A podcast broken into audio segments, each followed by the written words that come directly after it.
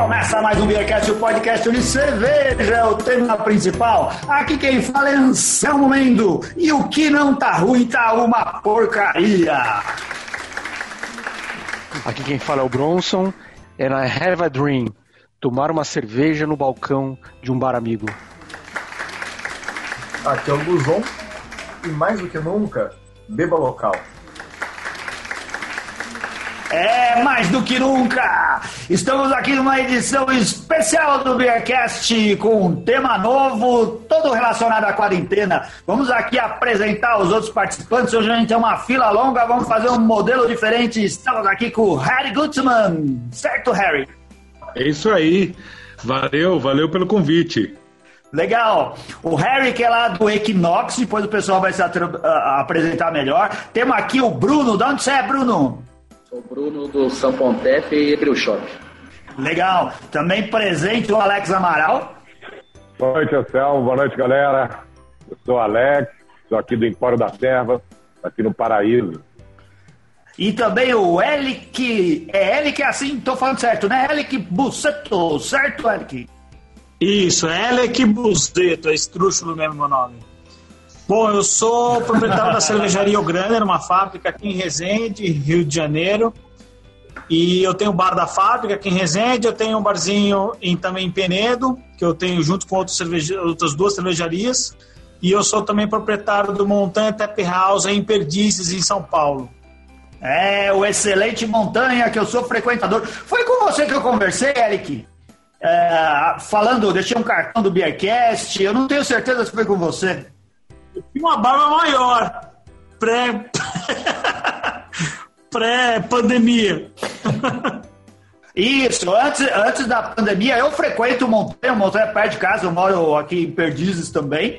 Vou lá de vez em quando ah, e a gente conversou lá no, no, num, num domingo, né? Mas aconteceu sim, eu lembro de vocês. Legal. Porra. E aí, ó, e o, que, o cara que, que fez toda essa coisa aqui acontecer, o nosso querido amigo, patrono, dono do Cratera, com quem a gente sempre, sempre fala aqui no Beercast, o William Costa. Obrigado, William. Opa, estamos aí tentando sobreviver, né? É, o William participou aqui já muitas vezes do Beercast e como ele é dono de bar, a gente fez a proposta para o William de aqui na quarentena juntar donos de bares, todo mundo passando dificuldade porque os bares estão fechados, contas para pagar sem clientes no balcão, com cerveja lá, não sei em que condição, se o pessoal está guardando cerveja, como que a coisa funciona. O que a gente queria é saber como está o mercado cervejeiro pela visão dos bares, né? Isso interessa para nossos ouvintes, interessa para todo mundo que acompanha o Beercast.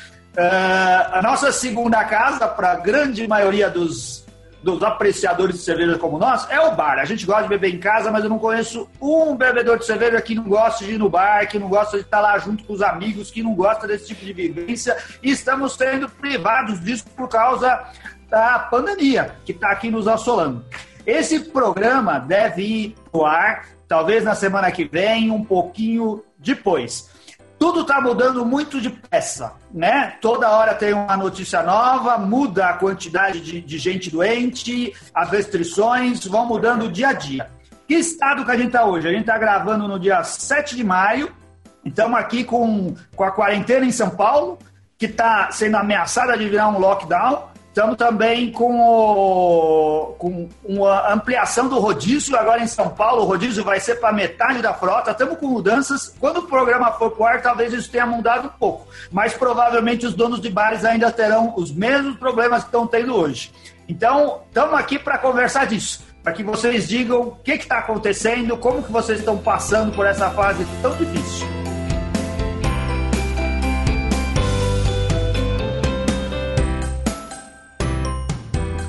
É, vamos lá, quem quer falar primeiro? Vamos, quer falar, Bruno? Começa você, você está na minha ordem aqui, uh, aparecendo primeiro na telinha do Zoom, onde a gente está fazendo essa live. Como que tá a realidade aí para você? É, aqui, aqui na, no Sapontep, a, assim, a gente teve que abrir a parte de delivery. O Sapontep nunca foi, foi feito para essa finalidade, né? A gente trabalha com sistema de autosserviço aqui e a gente teve que abrir meio que para ajudar a pagar as contas, né? Porque como é um mercado novo para a gente de alimento aqui nunca foi muito forte, a gente está meio que sobrevivendo aqui de, de pequenas quantidades de venda. Aí. E aí eu tenho a outra loja também, que é o Ebril Shop também, que, que ele a gente vende insumo para cervejeiro caseiro. Lá não, lá não teve muito abalo, né? O pessoal sempre está tá fazendo cerveja até mais, então lá está muito melhor do que aqui. Como que tá para você, Alex? Como que você está funcionando aí? Bom, é, a gente também teve que adaptar aqui, né? A gente que também nunca trabalhou com delivery, Hoje a gente tem delivery, mas como a gente tem cozinha na casa, isso já me ajuda um pouco mais. Então, a gente tem soltado bastante porção por delivery, bastante hambúrguer por delivery. E mandou fazer os nossos growlers também para poder mandar chopp para casa das, dos clientes. E a gente tem um, uma grande vantagem que a gente está do lado de uma grande empresa aqui no Paraíso, é... Sei se eu posso falar. Pode, fala aí, pode falar pode. seu endereço, tá... fala o lugar, pode falar tudo. A gente a está do lado aqui da IBM, uhum. que é aqui na, na, na, na rua Tutóia, né? E, e, graças a Deus são, são, são pessoas que viraram clientes muito fiéis nossos. Então a gente sente a mobilização dele de, de, tentar ajudar, de tentar, de tentar fazer pedido da gente. A gente abre para almoço normalmente aqui no, no, no, Empório. Então a gente tem mantido essa, essa rotina de almoço, mesmo no delivery. E isso tem ajudado a gente bastante a segurar a coisa aqui. Agora, ainda é muito aquém do que a gente do que a gente está acostumado, né, cara? A gente Hoje eu posso te dizer que a gente tem uma queda de faturamento aí cerca de 80%. Então é uma queda expressiva, né? Agora, é... de novo, a gente vai se adaptando, remando conforme a maré e tentando, tentando sobreviver, matar um leão por dia. É o que a gente está fazendo aqui. A gente tem funcionários que a gente precisa manter, a gente tem pontas e fornecedores que a gente também precisa. Eu sei que agora todo mundo vai ficar um pouco no prejuízo, mas a gente tenta é, ser, ser justo com todo mundo, porque está todo mundo nesse mesmo barco agora. Né? Então, pô, meus funcionários estão no mesmo barco, meus fornecedores estão no mesmo barco, a gente está no mesmo barco. Então a gente tem que tentar, de alguma forma, manter a, a roda girando para a gente, pouco a pouco, movimentar essa economia. Muito bom. Harry, como que tá aí o Equinox, cara? Você tá de portas fechadas? Como que você tá fazendo? É, eu tô da, funcionando para delivery takeaway. É, meu percentual de queda está muito parecido com o do Alex. É, eu tive uma redução de 83% na minha média de faturamento. É, e é isso. Estou aqui, estou tentando fazer a divulgação via WhatsApp e redes sociais, é, fazendo delivery e takeaway, entrega grátis num raio de até 3, 4 quilômetros.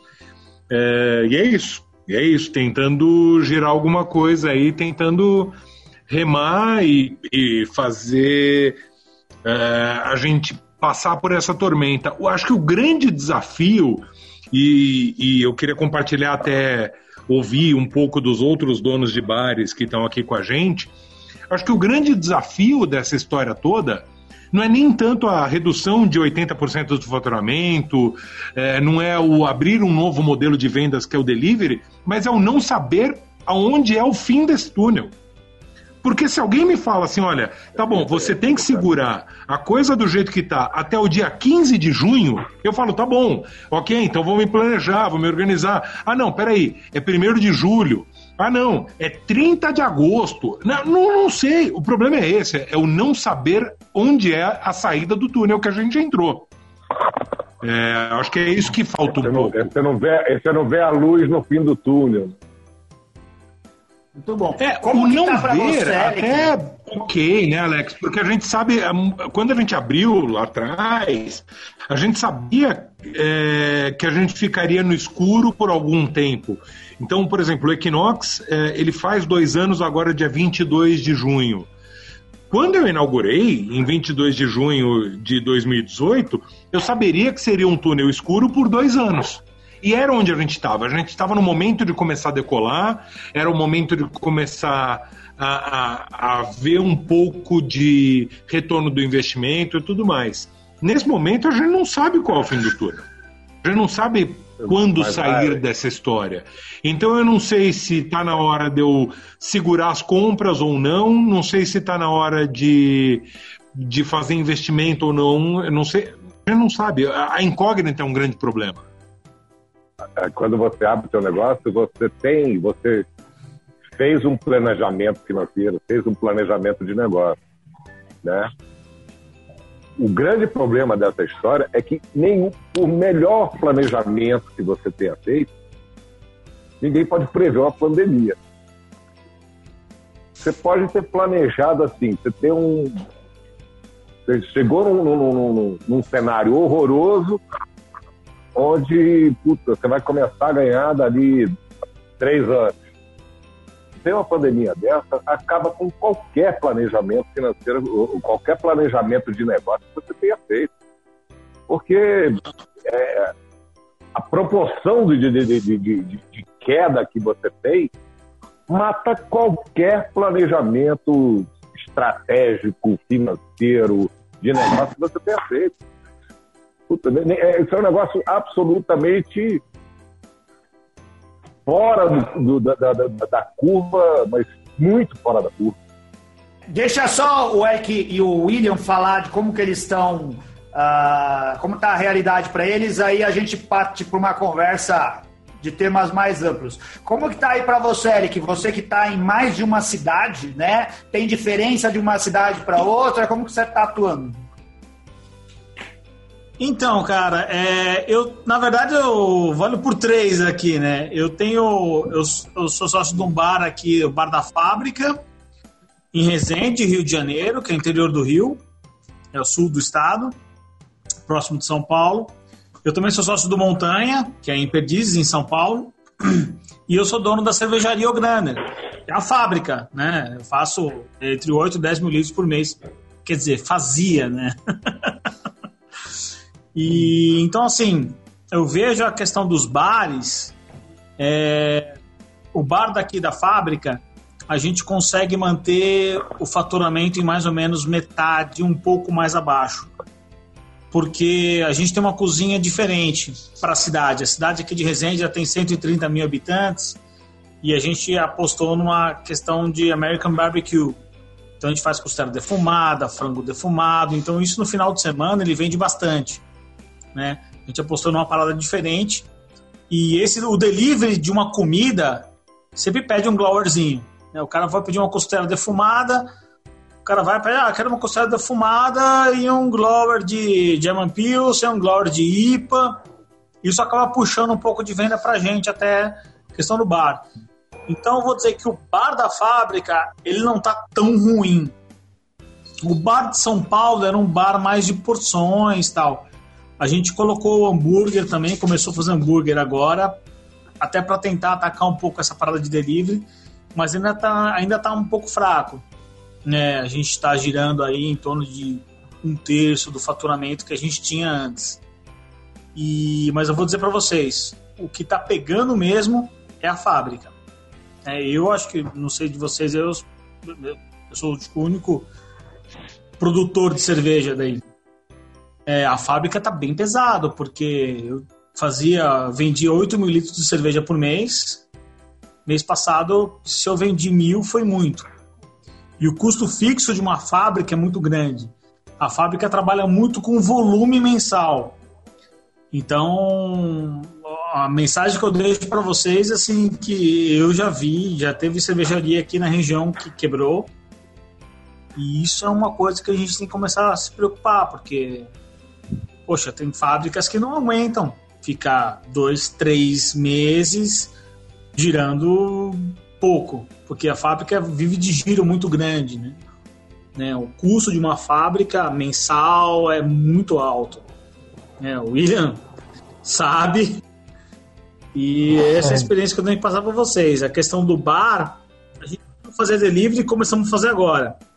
Em Resende é, é, tranquilo porque é uma novidade, a gente já tinha uma gama de clientes formada. Em São Paulo caiu bem, né? Porque a gente tem uma concorrência muito grande, né? Estamos em perdizes, porra, tem muita gente.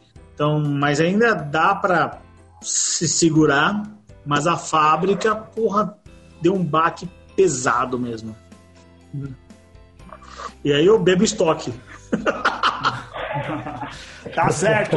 Ô, William Costa, e a cratera, cara? Você foi escolher justo o nome cratera pro seu bar, hein? Você também. vocês já sabem a história. Mas é, nós também estamos aí nessa faixa dos 80% de queda de faturamento é bastante complicado aí para manter as contas em dia. Aí você tem que, infelizmente, tem que priorizar algumas coisas, é, salário de funcionário, fornecedores e o resto a gente vai, vai renegociando, vendo o que dá para fazer. É, o mercado, como o Elic falou, né, é, nós temos uma produção cigana, né? Eu produzi muito lá com o Elec. É, para o cigano, é, o Ronaldo, nós estávamos falando no nosso grupo lá dos bares esses dias. O cigano é uma, uma questão específica, especialmente complicada, né? Porque o cigano tem toda a questão que ele tem que pagar antes, é, em geral você sai com a cerveja da fábrica, o lote todo pago, o custo é um pouco elevado, e aí você fica com aquele estoque de cerveja, você tem que correr, se virar para vender. Se você ficar muito tempo sem vender, aí complica, complica bastante, porque você corre o risco de perder o lote de cerveja, aí o prejuízo é praticamente total, né? Então a gente, a minha sorte vai é que eu tinha feito uma produção pequena. Eu, é, eu fiz uma produção aí de 250 litros o último lote e isso aí é o que está mantendo é, de uma cerveja, né? E eu já tinha outras cervejas, mas são, é, a minha a Imperial Stout ela tem uma guarda mais longa tal. Então não tem tanto problema. A, é, a APA, que costuma ser, é bom que seja mais fresca, ela tá bem fresca e acho que aguenta aí por mais um tempinho. Mas se também se estender muito, mesmo os 250 litros aí, não sei. É, quanto tempo dura isso nessa situação. E aí, é, é só complicação. Galera aí deve deve estar tá mais ou menos nesse mesmo barco aí. É complicado segurar tudo.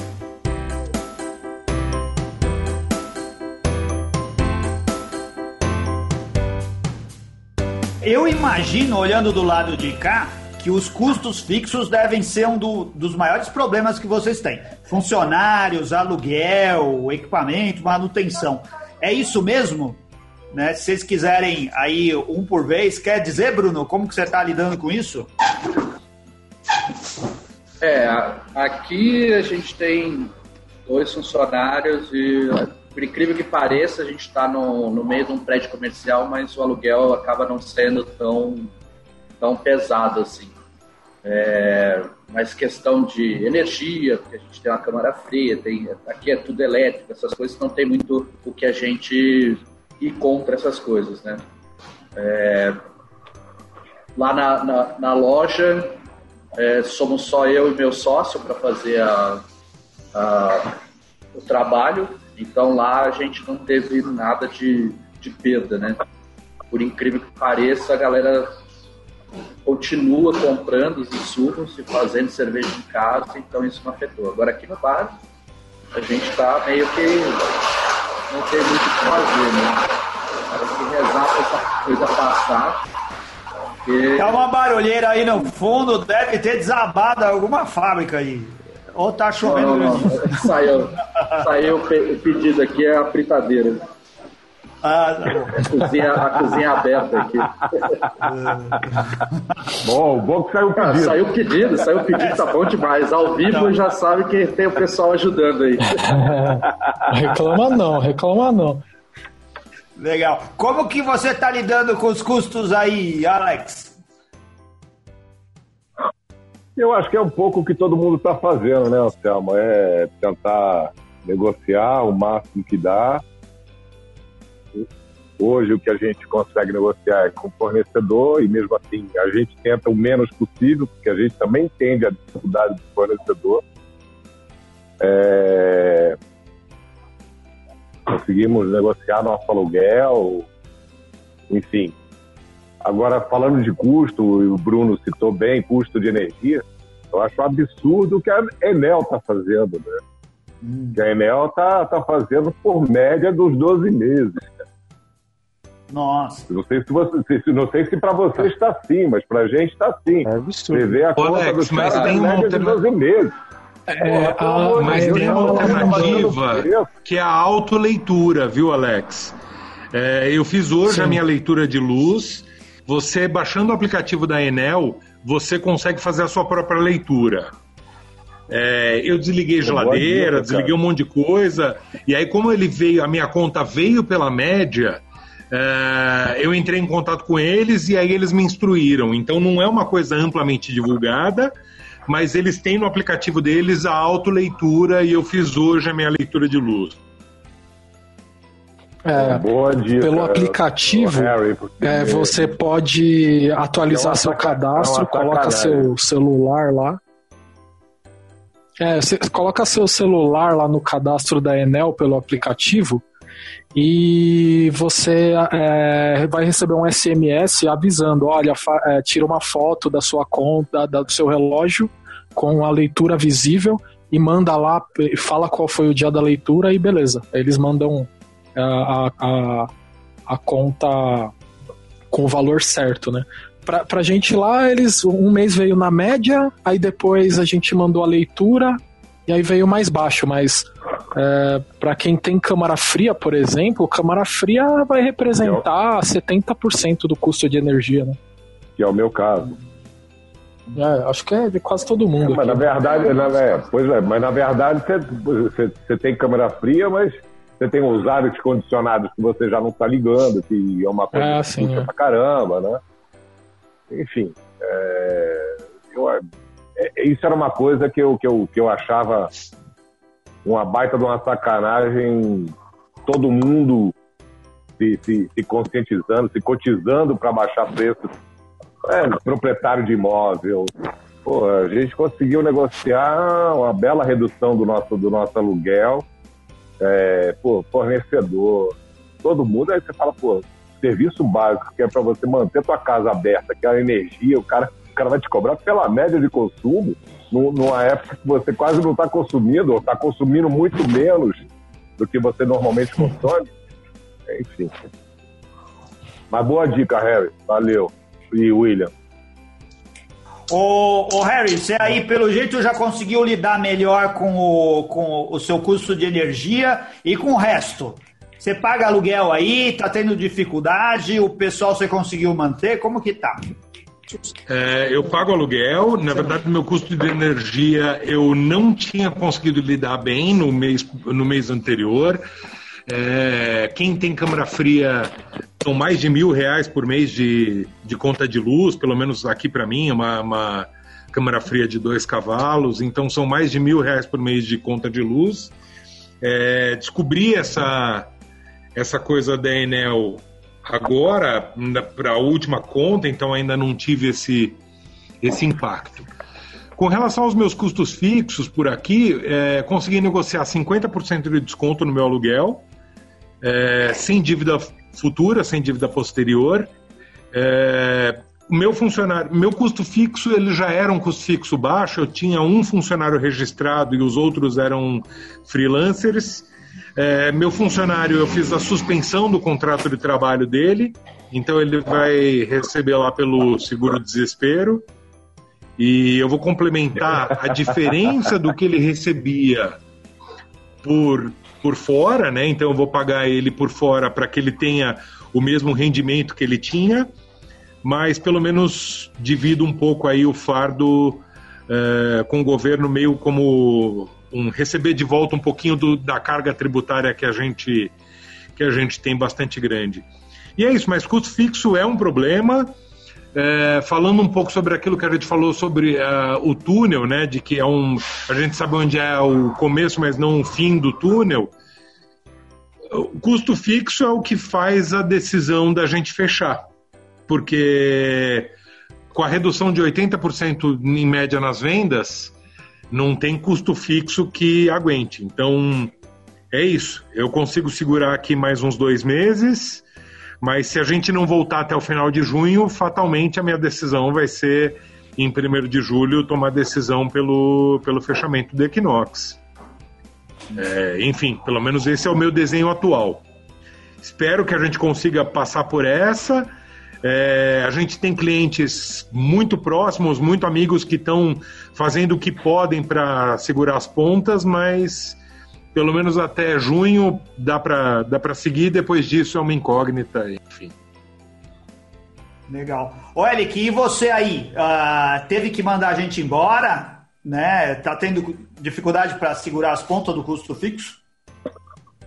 Então, é, nos bares, é, meu bar de São Paulo, é, na verdade, quem toca são dois sócios meus. A gente tinha uma funcionária até um tempo atrás, ela saiu é, antes da, da pandemia. Então a gente segurou os dois sócios e aí no final de semana a gente chamava um extra para tocar ali no sexta, no sábado, né? Então a gente está sem funcionário lá na, na, no Montanha, que, puta, é um alívio de custo fixo, né? Com certeza. Aqui em Resende, a gente tem um funcionário só, porque a gente também trabalha, foi, foi o pioneiro aqui na cidade a trabalhar no esquema de busca no balcão. Então a gente também tem câmara fria, tem, uma, tem um container de 40 pés aqui. É, eu coloquei 15 Isso que eu ia falar, então, o container do L que é um monstro. Buscar, é maior, gigante. É, a conta, a, conta de, a conta de luz do Alec não é fácil não, mano. A última veio 4.800. Nossa senhora. Nossa, Ai, que e o Chile da cervejaria. Ai, como dói. Ai, como dói. E eu chorando com minha conta de um pão e meio aqui. É, caralho. Mas o. É que eu tenho fábrica, né? A fábrica é no mesmo lugar. Então tem o Schiller, que mantém os tanques refrigerados. Porra, o Schiller é um motor de 5 cavalos e meio. É que aí também então, você dilui um pouco o custo entre o bar e, a, e a fábrica. É light. É, eu tenho o bar e a fábrica junto. Então aí vem uma porrada. Mas esse mês aqui eu desliguei um monte de tanque, eu só tô com. Eu tava com dois tanques, eu invasei um. Aí eu, essa semana eu produzi mais dois. Um estoque meu que metade eu bebi, metade vendi, graças a Deus. aí eu tô com três tanques agora, cheios. Então Deve aumentar Boa ideia. Um Falar nisso, eu vou lá encher meu copo.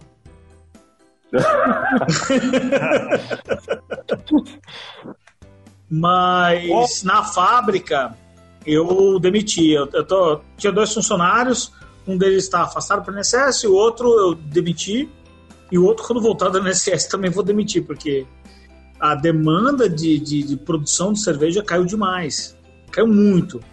Eu, em, eu, eu, é muito claro, eu produzia duas vezes por semana. Né? Eu fazia produção duas vezes por semana. Quando eu fiz a primeira produção o link dessa entrevista. 45 dias. Hum. Nos últimos 45 dias eu fiz a primeira produção anteontem. Então, assim, eu fiquei 45 dias parada a fábrica. Não tem como eu custear um funcionário. Não dá para pagar um funcionário para ficar 45 dias olhando pra minha cara. Sabe, eu, eu fiz a conta, falei, puta, a rescisão dele é essa, eu não vou precisar dele tão cedo, porque eu trabalho na fábrica. Né, William? Você é da época da caldeira ainda. É. Era eu que. Só eu. É. Era eu e eu. Loucura. Voltamos é, às velhas. andamos para trás.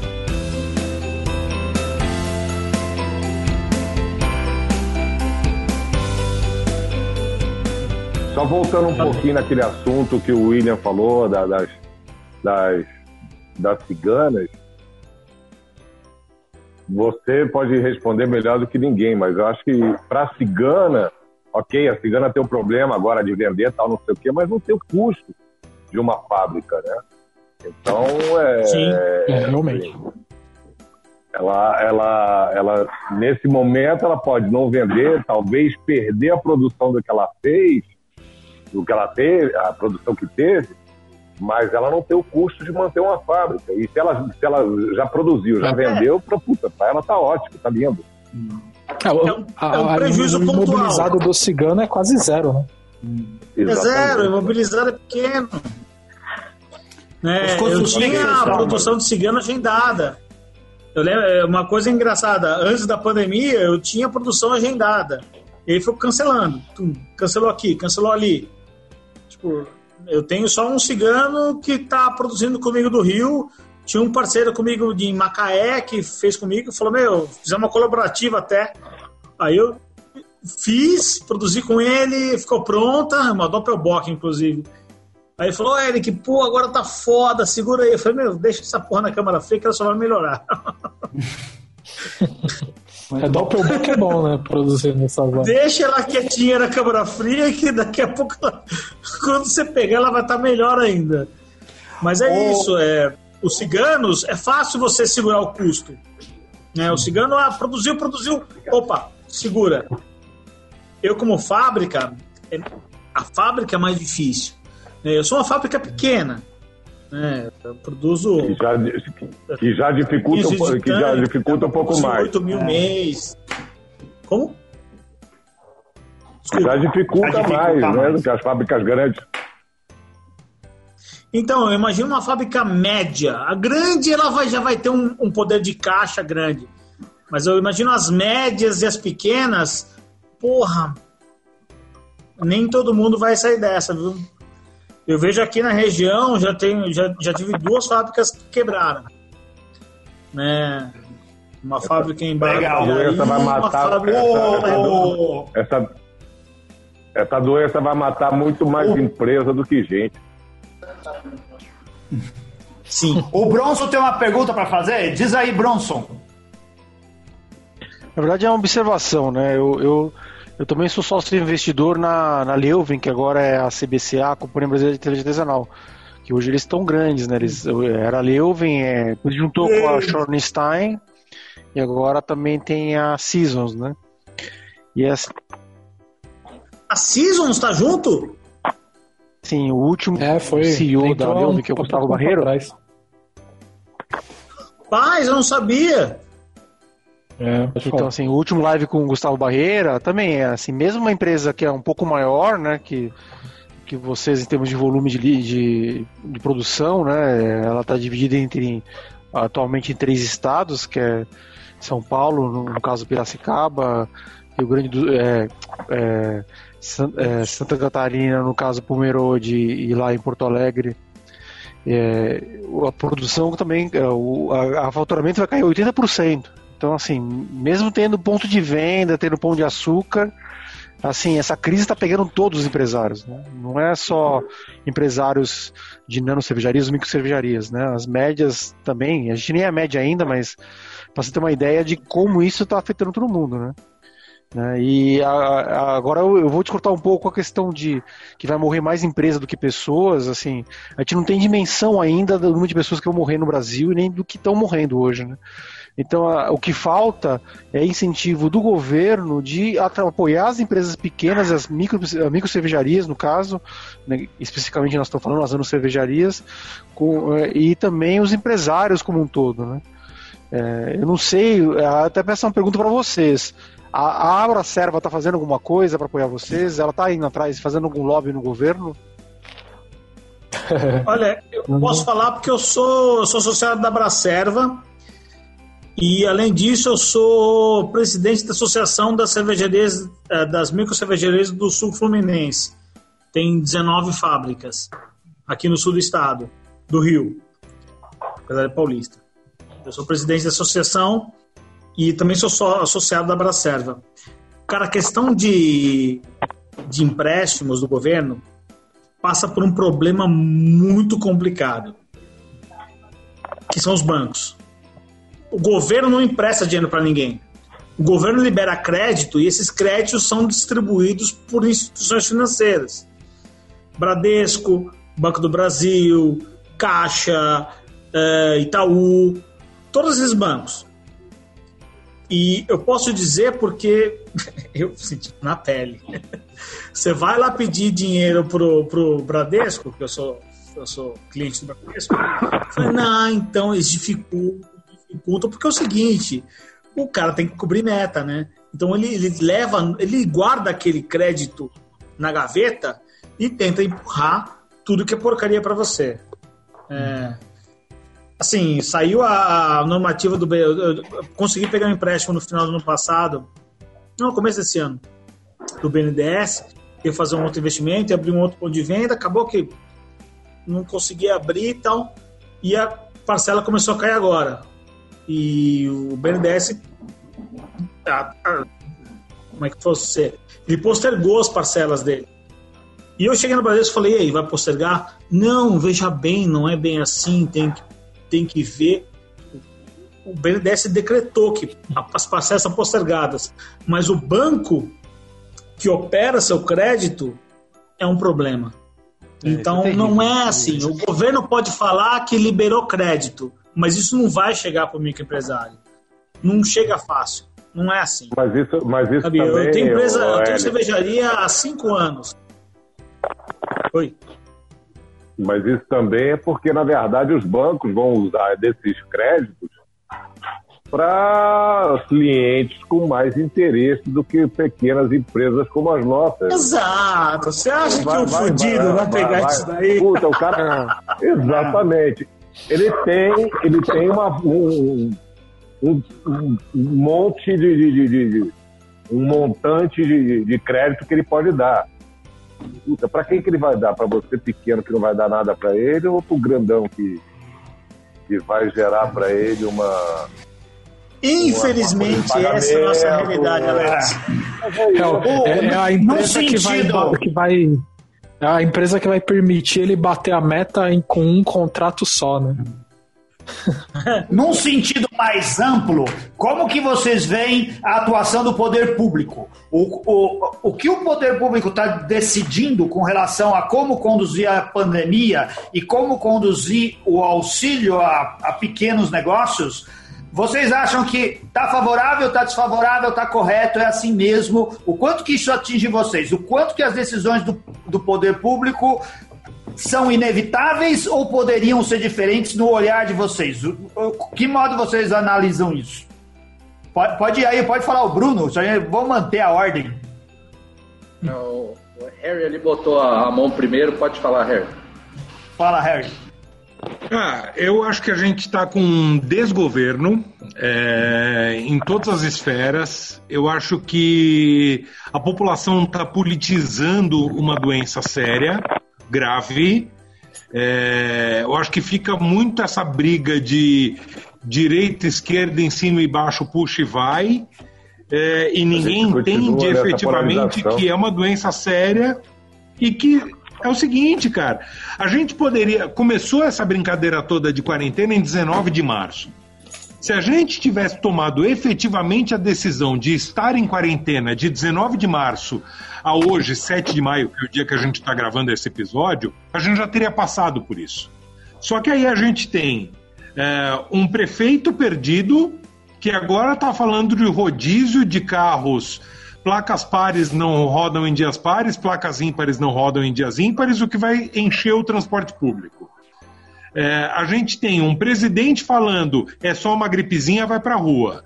A gente tem um governador aqui em São Paulo fazendo campanha para se eleger é, para presidente em 2022. Então a verdade é que a gente tem é, um desgoverno total e não tem um, um, um, um alinhamento, seja ele é, em qualquer esfera municipal, estadual ou federal, que nos dê qualquer tipo de amparo. Então, o microempresário, o pequeno empresário, o médio empresário, eles estão desamparados. É, a gente vê que até empresas como o Bradesco anunciaram que tiveram uma queda brutal no seu lucro, então eles só tiveram 37 bilhões de lucro no primeiro trimestre. Coitados, tiveram uma queda brutal aí. Então, é isso, cara. A gente vê que o empresariado. Pena? É, coitadinho, só 37 bilhões de lucro no primeiro trimestre. Cara, então é isso, cara. A Filho da não puta não governo. quer. Desculpa, não posso falar palavrão. Não quer Pode liberar. pode, pode sim, falar. pode falar. querer Posso falar? Pode, Porra. pode falar. E eles não, não, não, não, não podem adiar o BNDES.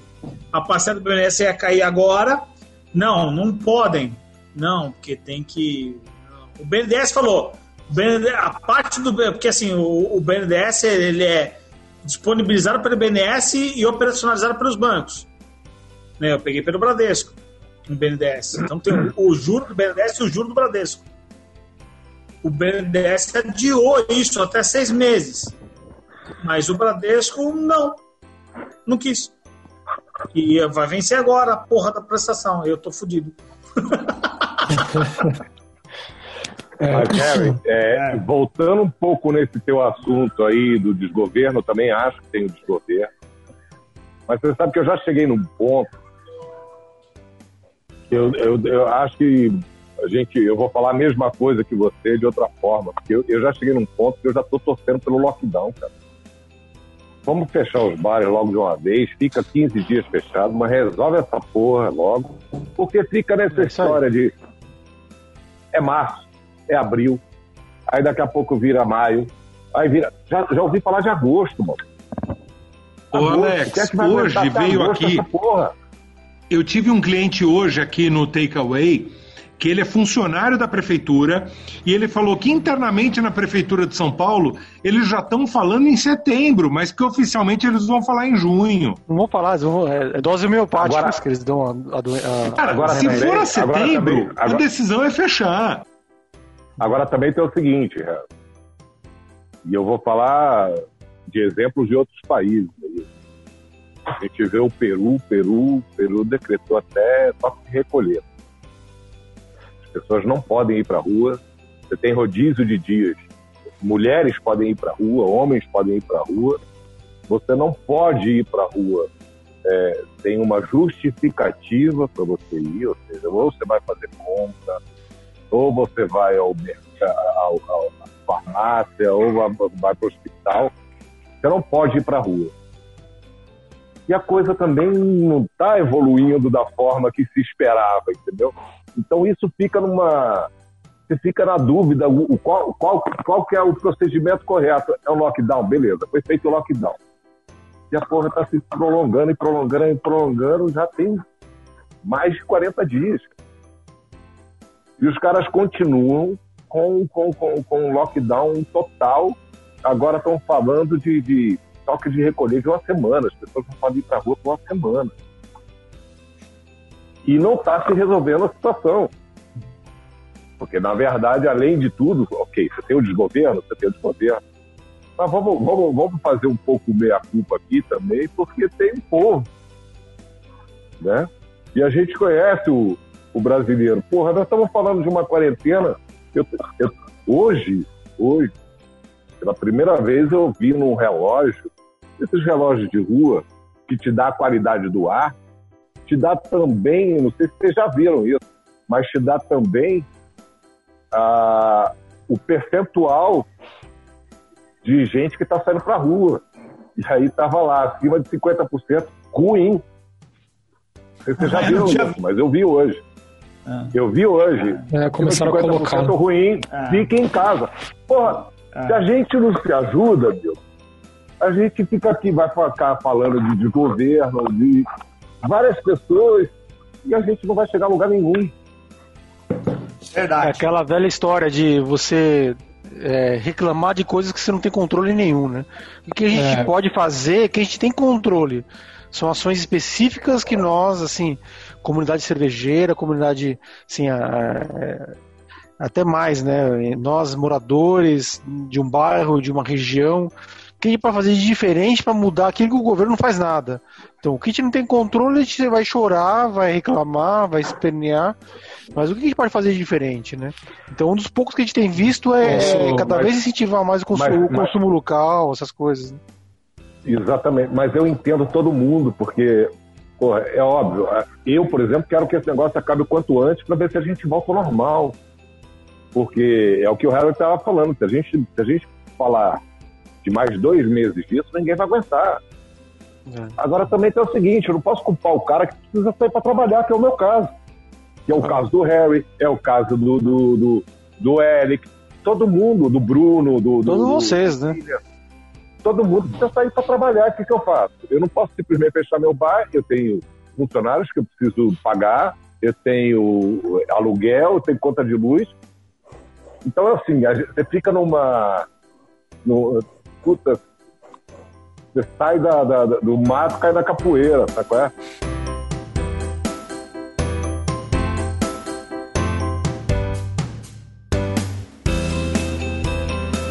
Ô Bruno, pra você aí, você também, você vê de que modo? É, a, a minha, a minha visão já é a visão mais. Eu sempre fui um cara muito pessimista com relação a qualquer coisa que você vá depender do governo, né? É, como o Harry falou, vai direita, vai esquerda, no final das contas, o pequeno empresário ele sempre toma no rabo porque a gente depende necessariamente do nosso esforço, né? É, toda vez que a gente vai tentar fazer alguma coisa de pegar empréstimo, seja por BNDES, para alguma coisa para fazer qualquer melhoria aqui, é sempre o país da, da burocratização, né? Tudo é uma É porque, burocracia, é porque tudo você é não chama difícil. Marchiori. É. é tudo difícil, né? E, e questão do, desse, da galera tá saindo na rua, eu vejo aqui porque os meus fornecedores aqui pertinho para comprar insumo. Eu já estou fazendo compras maiores para ter que parar de ir no supermercado porque eu tenho que ficar uma hora e meia na fila para poder entrar no mercado.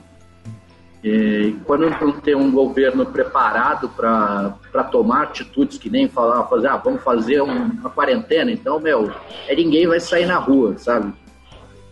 É, esse negócio de rodízio de carro, pelo amor de Deus, cara, acaba, assim, acaba gerando mais, mais dúvida, mais inse- insegurança, e isso aí é uma coisa que só está prejudicando a todos, né? E uma questão particular assim, meus pais, dois pais são médicos, eles falaram que até setembro isso aí vai rolar. A doença ainda nem chegou no, no que está no que está previsto assim. Tem muito número mascarado.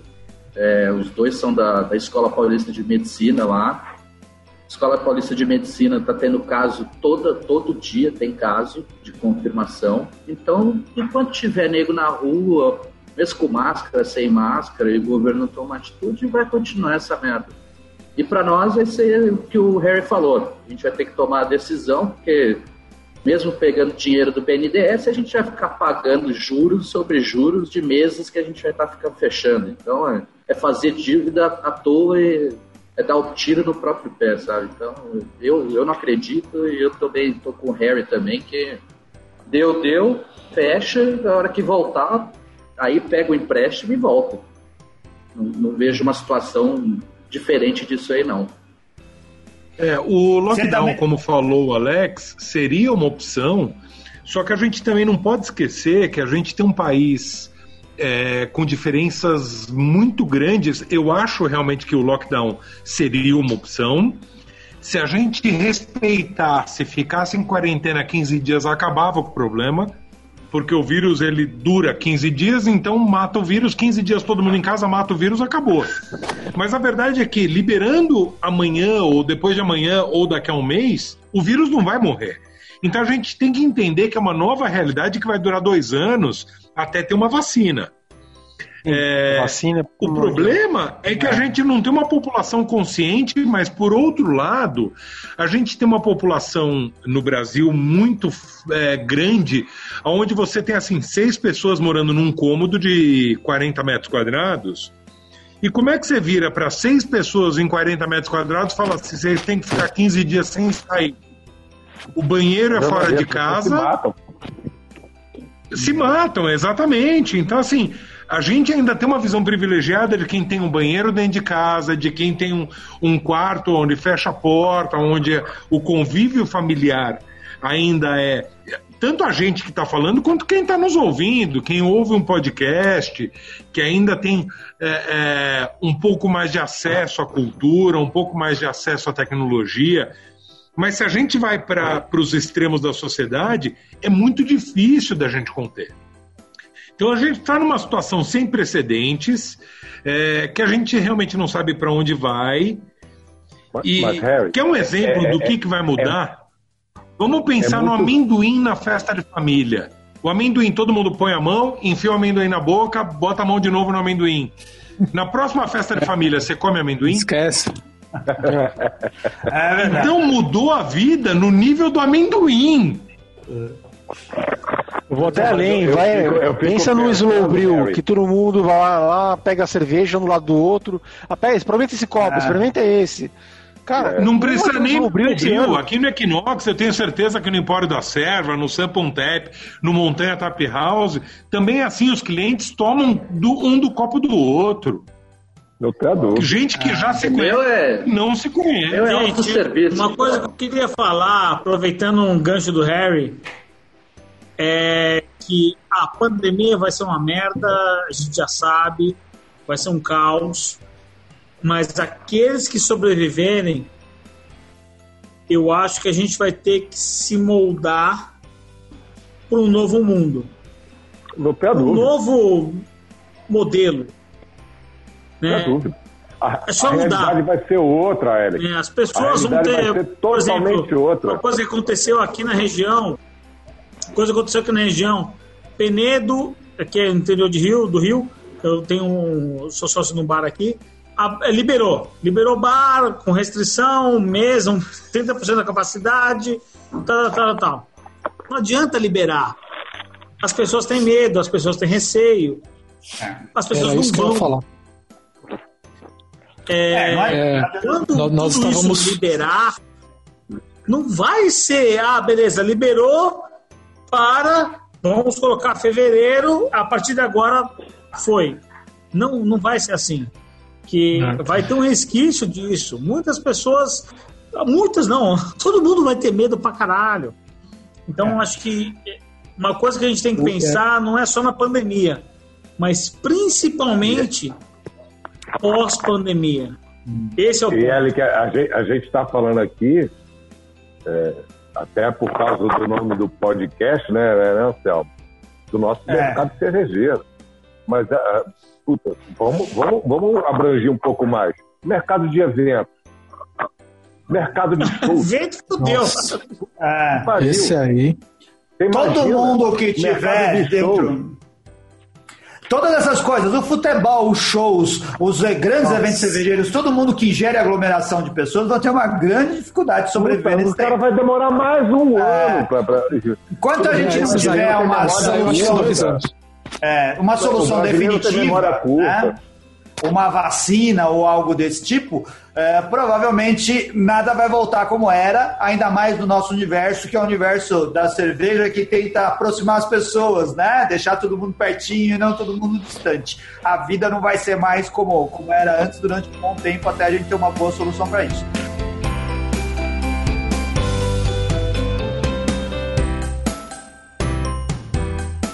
Pessoal, o nosso papo tá maravilhoso, tá muito legal. A gente teria muitíssimas coisas para falar aqui. Eu sei que vocês têm muita coisa para falar, mas infelizmente a gente precisa de um formato de podcast que tem um determinado tempo de duração e a gente não pode exceder muito ele.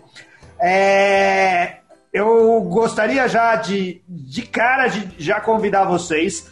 A gente vê o que vai acontecer no decorrer do tempo. Se vocês toparem, volte aqui para contar para gente como que ficou o futuro, né? Espero que não seja apocalíptico, porque a gente adora vocês, a gente quer muito que os bares continuem fortes, porque a gente quer voltar para os bares, a gente como cliente de bares, a gente gosta de cerveja, a gente gosta de ir no bar, todo mundo gosta. Espero que isso daí Mas seja é, algo que se resolva Tá sendo terrivelmente apocalíptico. A gente espera que não seja o fim do mundo. Que não seja uma cratera sem fundo. Ó, pra gente, pra gente poder fechar assim, mandem os seus recados finais. O que, que vocês esperam, né? O, o, a esperança que vocês têm pro, pro curto, pro médio prazo. Vamos seguir uma ordem. O William faz tempo que não fala. Começa você, William. O que, que você espera aí e o, o que, que seria o mundo ideal ou a tragédia total? Nossa. É, infelizmente, a, acho que o horizonte aí é mais de tragédia do que de, de coisas legais acontecendo. Mas eu espero que a gente não demore muito para passar por isso aí, como o Alex falou, é, talvez seja melhor mesmo uma, um lockdown, já fecha tudo e ver se passa por, por isso mais rápido possível para a gente voltar a uma normalidade, entre aspas, é, no, o mais rápido possível, porque senão não vai dar para segurar, infelizmente. Então o que eu espero é que todo é. mundo fique bem, fiquem em casa, lavem as mãos e nos vemos por aí. Isso daí, frequentem, passa o seu endereço que a gente espera que você continue aberto. Fala aí onde que a gente ah, vai lá... encontrar o A cratera tá lá na Rua Bom Pastor, 2043, no Ipiranga, funcionando em delivery takeaway. E estamos lá. Quem quiser beber telefone, uma cervejinha, telefone. um growlerzinha, Putz, ah, eu não sei de cor. O, ah, o dono do bar não sabe o telefone. Ah, Mas tá fácil, vai no Instagram. Oi, William! É, Instagram, arroba cervejaria cratera. Vai lá. Eu só recebo as mensagens, eu não mando, eu não sei, cara.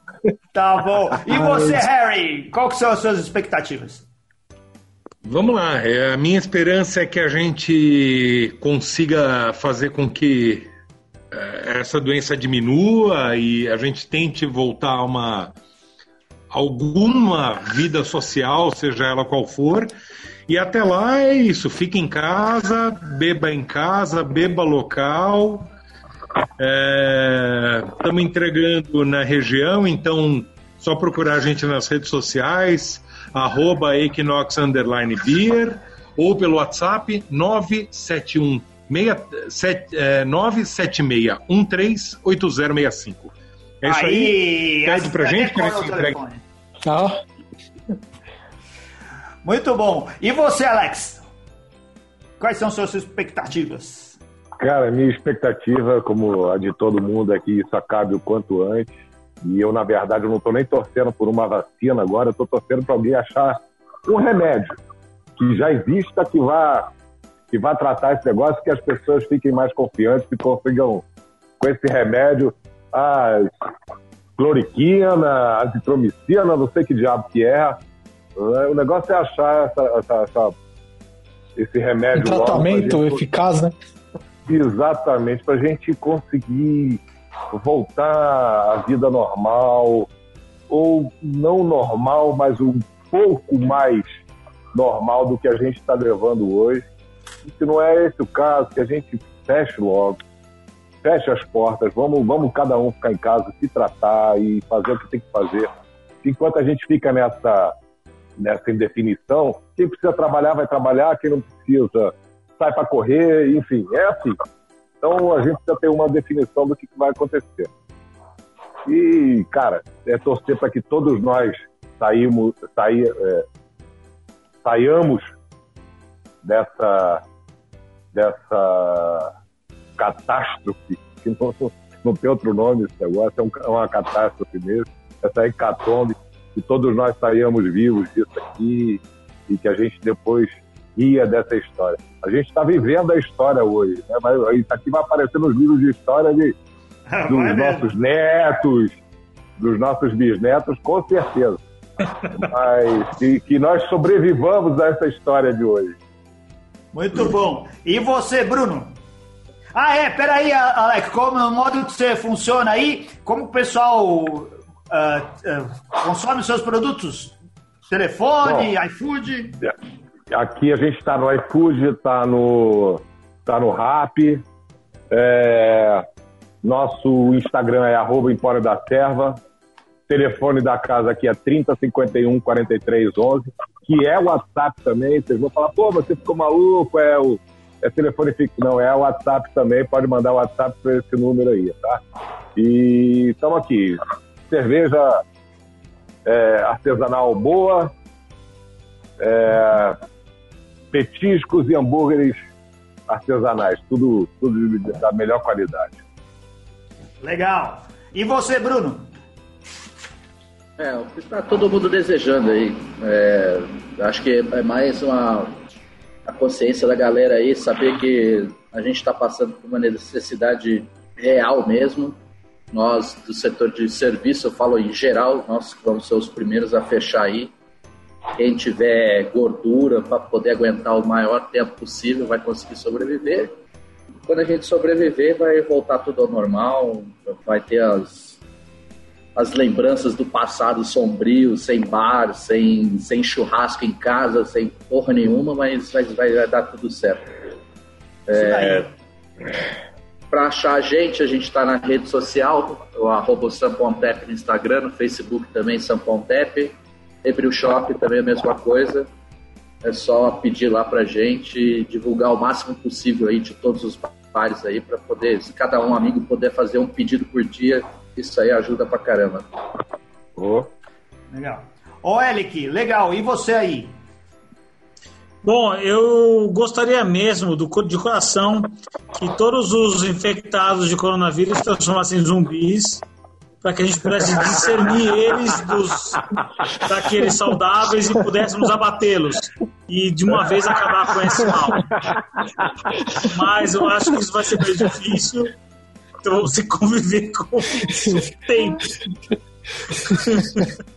e aqueles que puderem e quiserem, aí em São Paulo a gente está com o Montanha Tap House, que fica em Perdizes. Né? A gente faz entrega na região, ou fora através de iFood. Só procurar no iFood por Montanha Tap House ou nas redes sociais por arroba Montanha Tap House. Legal. É isso aí, gente. Bronson. A gente tem que rir, senão a gente tá fudido. O negócio, o negócio, na verdade, o negócio, na verdade, é botar o meu planeta para jogar contra o coronavírus. Pô. Acaba logo Ai, esse negócio, porra dessa ai, porra. E acaba. Viu lá o teste. Preguiça não muda. Viu lá o teste? Todo mundo tragédia. infectado lá. pô.